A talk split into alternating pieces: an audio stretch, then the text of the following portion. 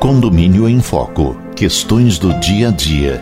Texto de Luiz Fernando de Queiroz, advogado especializado em direito imobiliário. Narração: Roberto Bostelman. Capítulo 46. Terraço, venda e seguro. A manutenção do terraço deve ser feita pelo proprietário da cobertura, se a ele cabe o seu uso exclusivo respondendo por qualquer dano que venha a causar a seus vizinhos das unidades inferiores. Três questões polêmicas do dia a dia do condomínio foram apreciadas pelo legislador do Código Civil de 2002 em artigos curtos e objetivos: a conservação do terraço, os débitos pendentes na alienação e o seguro da edificação. O primeiro dos artigos diz: Artigo 1344. Ao proprietário do terraço de cobertura incumbem as despesas da sua conservação, de modo que não haja danos às unidades imobiliárias inferiores. De longa data, problemas com o último pavimento dos edifícios e com o terraço livre clamavam por solução. Ora, o terraço é designado como área de uso exclusivo do proprietário da cobertura ora fica reservado como propriedade do incorporador, ora recebe o destino natural, que é área comum de propriedade de todos. Não eram poucas as disputas judiciais visando dirimir sua forma de conservação, já que quem só usava nem sempre se sentia na obrigação de fazer os reparos necessários. A partir de 2003, a questão ficou clara a manutenção do terraço deve ser feita pelo proprietário da cobertura, se a ele cabe o seu uso exclusivo, respondendo por qualquer dano que venha a causar a seus vizinhos das unidades inferiores. Não se deve confundir, porém, terraço com telhado. Terraço constitui a área aberta de utilização adequada. Situa-se a céu aberto, sem teto ou outro tipo de cobertura, o que torna imperativo o isolamento de seu piso contra intempéries.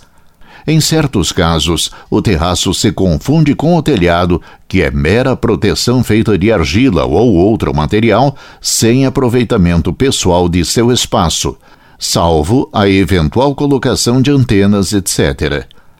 Se houver telhado e não terraço, as despesas de sua conservação sensibilizarão o bolso dos condôminos e não do proprietário do apartamento de cobertura. O segundo artigo enfatiza. Artigo 1345. O adquirente de unidade responde pelos débitos do alienante em relação ao condomínio, inclusive multas e juros moratórios. Mais claro não poderia dizer. Mais uma vez, o legislador reforça a ideia de que dívida de condomínio tem natureza especial, dita propter rem, ou seja, que é própria da coisa, seguindo-a independente de quem seja seu proprietário.